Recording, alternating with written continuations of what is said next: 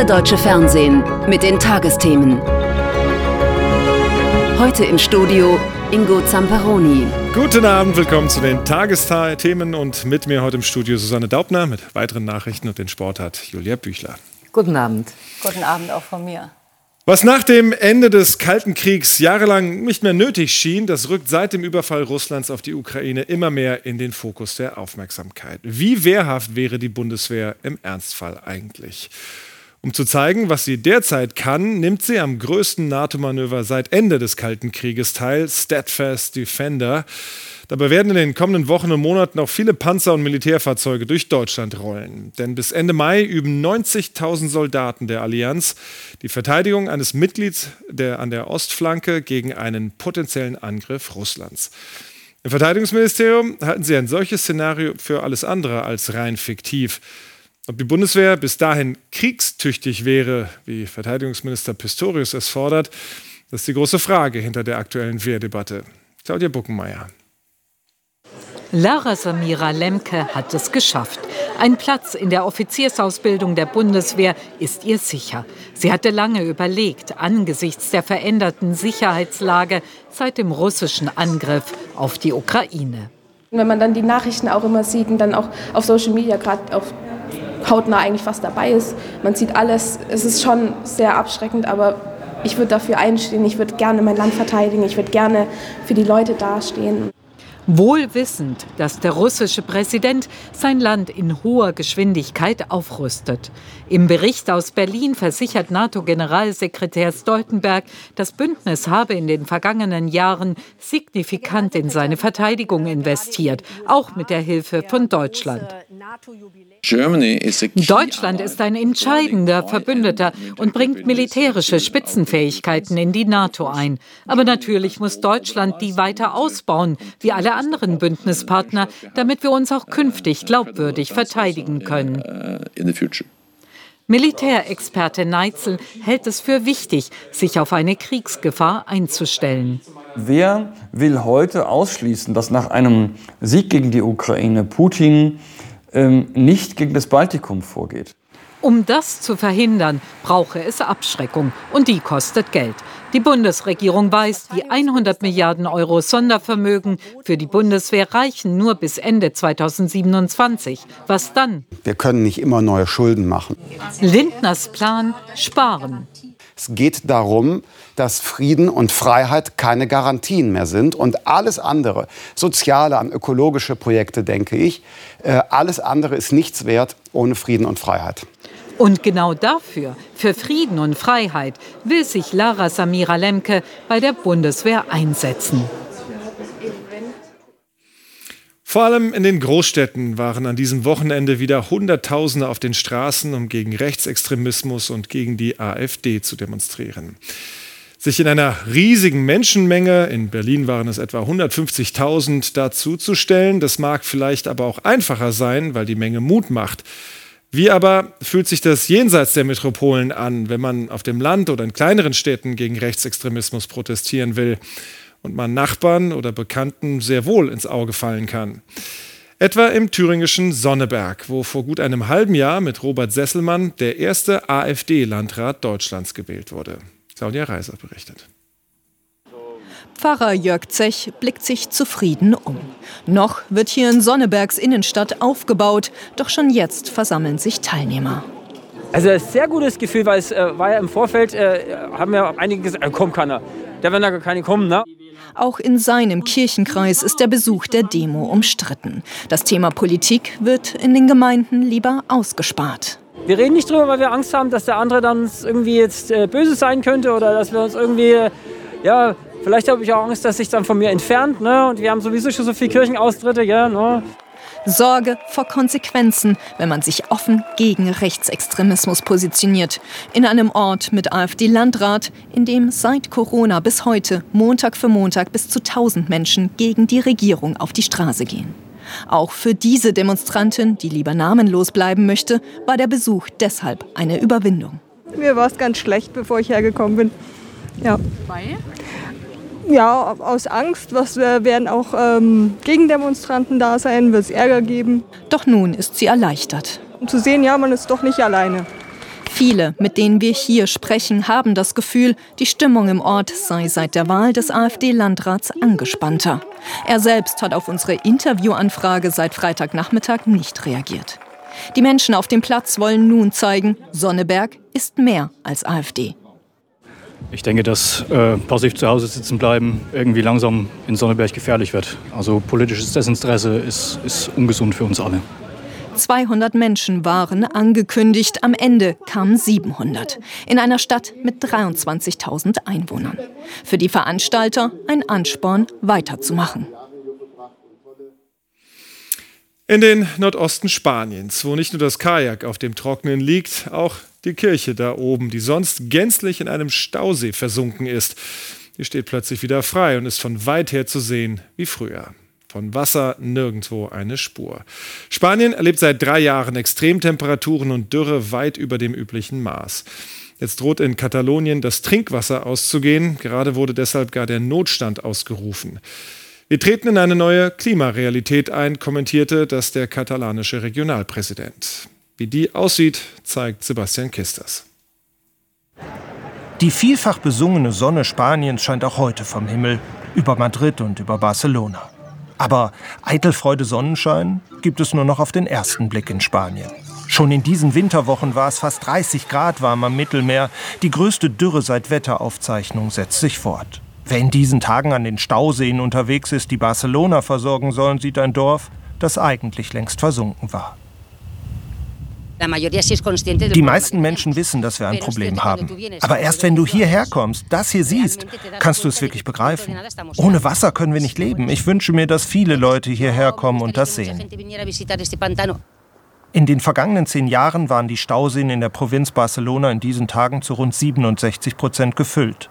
Aktuell sind sie es nur zu rund 11 Prozent. Die Region Katalonien mit der Hauptstadt Barcelona hat nun den Dürrenotstand ausgerufen. In einem ersten Schritt wurden Brunnen abgestellt, Grünflächen dürfen nicht mehr bewässert werden. Am Strand werden die Duschen abgestellt und Landwirte müssen die Bewässerung um 80 Prozent senken. Klar ist, es wird durch die Trockenheit wieder Ernteeinbußen geben. Umweltschützer sagen, es ist aber nicht nur der Klimawandel, der Probleme macht, sondern auch eine falsche Politik. Wir haben in manchen Bereichen unbegrenztes Wachstum und verbrauchen dabei Wasser, das wir nicht haben. Der Tourismus wächst Jahr für Jahr und die industrielle Viehzucht auch. Die verseucht auch noch das Grundwasser, um Fleisch ins Ausland zu exportieren. Dürrenotstand rund um Barcelona. Experten sagen, es müsste 90 Tage Regen geben, damit sich die Situation normalisiert. Und jetzt weitere Nachrichten, Susanne, mit dir. Bei einem Angriff auf die von Russland besetzte Stadt Lysychansk im Osten der Ukraine sind nach Angaben der lokalen Behörden mindestens 28 Menschen getötet und mehrere verletzt worden. Moskau wirft der ukrainischen Armee vor, die Gebäude mit westlicher Munition beschossen zu haben. Die Regierung in Kiew hat sich bisher noch nicht zu dem Vorfall geäußert. In Paris haben die Bürgerinnen und Bürger für eine Verdreifachung der Parkgebühren für sogenannte SUV und andere schwere Autos gestimmt. Knapp 55 Prozent votierten laut Stadtverwaltung dafür.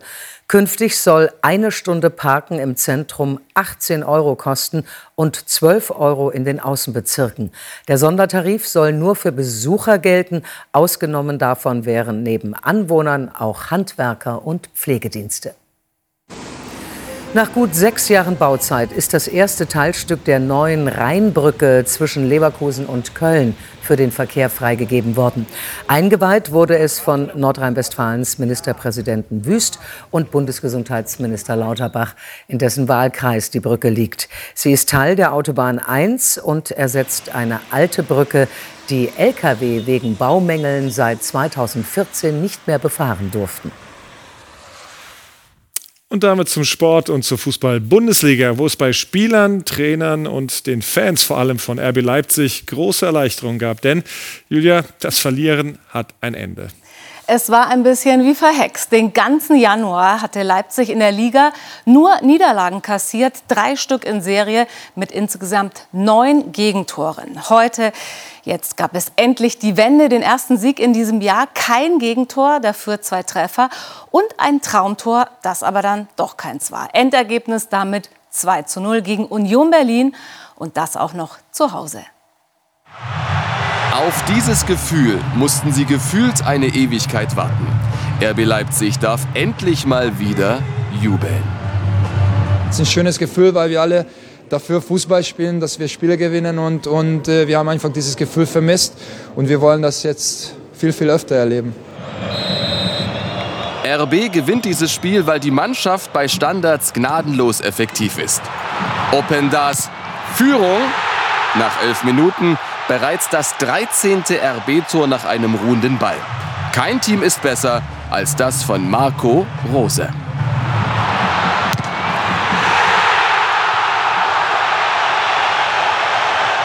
Kurz vor der Halbzeit der nächste RB-Standard. Schwolo erstmals im Unioner Tor hält sein Team im Spiel, das offensiv völlig abgetaucht ist.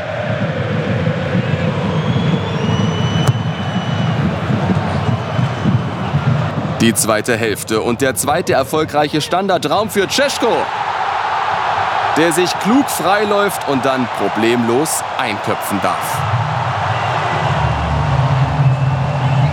Genau wie nach 57 Minuten, aber diesmal steht Cesko mit dem rechten Fuß im Abseits.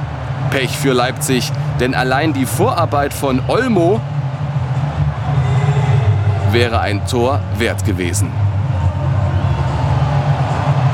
Union hat in diesem Jahr erst einen Treffer erzielt und auch gegen Leipzig bleiben sie harmlos. Volland verpasst den Abschluss. Und ist ja klar, dass es jetzt äh, gerade das Spiel mit dem Ball äh, nicht so einfach fällt in der Situation, wo man sich befindet. Äh, auch da sind wir dran, auch im Training immer wieder auch an Abläufen zu arbeiten. An diesem gebrauchten Unioner Tag sieht Christopher Trimmel dann noch die rote Karte für sein rohes Einsteigen gegen David Raum. Für Union bleibt es nach dem elften torlosen Spiel in dieser Saison ungemütlich. RB Leipzig dagegen ist zurück im Rennen um die Champions League Plätze. Ein schönes Gefühl. Fußballtrainer verdienen viel Geld, müssen aber eben auch viel aushalten, so wie auch Wolfsburgs Trainer Nico Kovac. Er arbeitet seit fast 15 Jahren als Coach, oft unter einem enormen Druck. Und der kann auch krank machen, erklärte Kovac vor dem Spiel gegen Hoffenheim. Deshalb versuche er, seine Situation gerade gelassen zu sehen. Schwierig, denn die Erwartungen sind hoch und heute gab es schon wieder keinen Sieg, nur ein 2 zu 2. Es ist zum Verzweifeln. Viertes Unentschieden in Folge für Nico Kovac und sein Team. In Wolfsburg aber offenbar kein Grund, den Trainer in Frage zu stellen. Die Mannschaft hat gezeigt, dass sie lebt, dass sie versucht und gewillt ist, Dinge umzusetzen. Ähm, dass nicht alles gelingt, ähm, das haben wir auch gesehen. Wir sind aber gewillt, das gemeinsam anzugehen. Wir sind gewillt, das gemeinsam zu verbessern. Verbesserungswürdig ist auch die Rückwärtsbewegung beim VfL. Maximilian Bayer bittet Sebastian Bornau nach sechs Minuten zum Tanz und trifft zur 1:0 Führung. Bayers achtes Saisontor, Volltreffer. Wolfsburg mit nur einem Sieg aus den vergangenen sieben Spielen kommt nach gut 20 Minuten erstmals gefährlich vors Tor der Hoffenheimer. Paredes auf Wind. Hoffenheim im Aluglück. Stürmer Jonas Wind wartet seit mehr als 700 Minuten auf einen Treffer, kann Keeper Baumann auch kurz darauf nicht überwinden. Kovac treibt von außen an und muss mit ansehen, wie Hoffenheim zunehmend die Kontrolle übernimmt. Erst zielt Stach zu hoch, dann scheitert der Ex-Wolfsburger Wout Weghorst an Keeper Castells. Hoffenheims Trainer Matarazzo zufrieden zur Pause. Kovac stellt taktisch um, bringt unter anderem Mittelfeldspieler Lovro Meyer. Und beweist damit ein goldenes Händchen. 58. Minute 1 zu 1 Meyer, Zentimeter genau neben dem Pfosten. Wären dann nicht diese Abwehrfehler. Acht Minuten später Castells ungenau auf Arnold Bebu lässt tropfen und Grisha Prömel sagt vielen Dank. Dritter Saisontreffer, da legt es fast den Trainer nieder. Aber keine Zeit zum Ausruhen. 69. Minute. Nsoki sieht gelb für diesen Schubser gegen Meier. Der Gefaulte tritt selbst an und schnürt den Doppelpack zum 2:2 Endstand. Wir haben uns den Punkt verdient. Mit, äh, wie gesagt, etwas Glück hätten wir das Spiel auch äh, auf unsere Seite ziehen können. Das ist im Moment in der Situation, in der wir uns befinden, so. Ähm, viel Aufwand, leider zu wenig Ertrag. Zweimal zurückgekommen, am Ende ein Punkt. Der Druck auf Kovac bleibt hoch. Die Tabelle nach dem 20. Spieltag. Leverkusen weiter ganz oben, dicht gefolgt von den Bayern. Die Münchner haben nur zwei Punkte Abstand. Dahinter mit zehn Punkten weniger Stuttgart, dann Dortmund und Leipzig. Hoffenheim ist Achter. Wolfsburg auf Platz 11 und am Tabellenende ja unverändert. Union Berlin noch vor der Abstiegszone und unter dem Strich Köln, Mainz und Darmstadt. Zum Wintersport. Viel Wind, viel Regen, viele Pausen, aber eben auch viel Jubel. Das alles gab es beim Skisprung Heimweltcup in Willingen. Andreas Wellinger behält hier trotz des vielen Hin und Hers die Nerven und sichert sich vor tausenden Fans den Sieg. Unerwartete Glücksgefühle und Gratulation zum Weltcup-Erfolg. Das Nasswerden hat sich gelohnt. Andreas Wellinger nach dem ersten Durchgang auf Rang 7 gelingt im Finale eine furiose Aufholjagd. Im Dauerregen fliegt er auf 149 Meter, setzt sich an die Spitze des Klassements.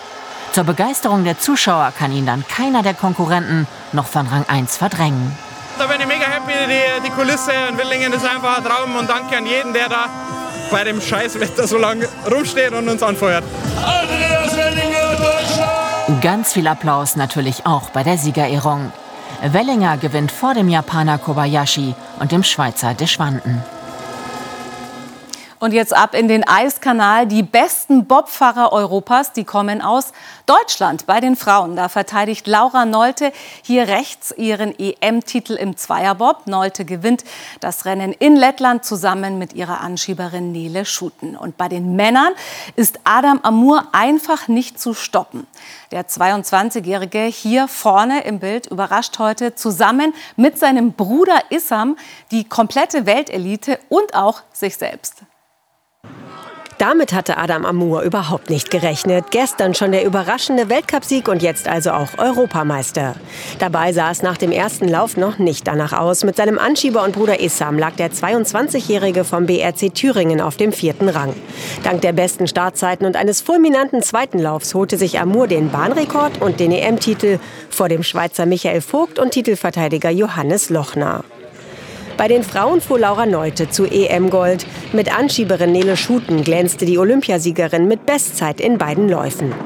Es ist ein mega gutes Gefühl. Wir sind ja letztes Jahr schon zusammen Europameisterin geworden, jetzt wieder, aber jetzt auf einer ganz anderen Bahn, also in Sigulda. Und ja, es war eine anstrengende Woche auf jeden Fall mit fünf Renntagen. Zweite wurde Kim Kalicki vor der Schweizerin Melanie Hasler. Und damit vom Wintersport zum Wetter im Winter, das aber gar nicht so winterlich ist, Claudia. Oder ändert sich das in der neuen Woche? Ah, Ingo, das könnte sich zumindest in der nächsten Woche für einige ändern, nämlich im Nordosten. Da kommt kalte Luft an. Und man sieht das sehr schön auf dem Strömungsfilm im Moment so Richtung Spanien, Frankreich und auch im Südwesten Deutschlands warm. Nordöstlich davon kalt. Man sieht hier, dass diese kältere Luft am Mittwoch, Donnerstag dann schon mal ein ganzes Eckchen zu uns hereinkommt. Das heißt, es kann dort auch wieder schneien. Mittwochnachmittag ein bisschen, Donnerstag dann möglicherweise sogar kräftiger. Wo das jetzt genau sein wird, also bis wohin die kalte Luft vorankommt, ist noch nicht 100 Prozent Prozent sicher. Aber wenn wir uns die Temperaturen mal angucken für den Mittwoch, äh, für den Donnerstag, dann sieht man große Temperaturunterschiede. 14 Grad im Südwesten, gerade einmal 2 Grad Richtung Vorpommern. Jetzt in der Nacht haben wir es noch mit Regen zu tun. Das ist ein Frontensystem, das jetzt immer weiter nach Nordosten rauszieht.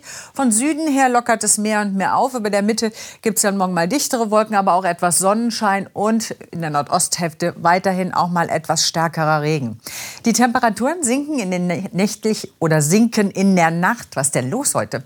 Auf 10 bis 3 Grad. 3 Grad da, wo es längere Zeit sternklar ist.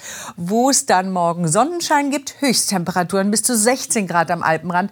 Sonst sind es meist 7 bis 13 Grad. Der Dienstag bringt vor allem nach Norden hin Regen. Der kann in Schleswig-Holstein auch kräftiger ausfallen. Höchstwerte 11 bis 15 Grad.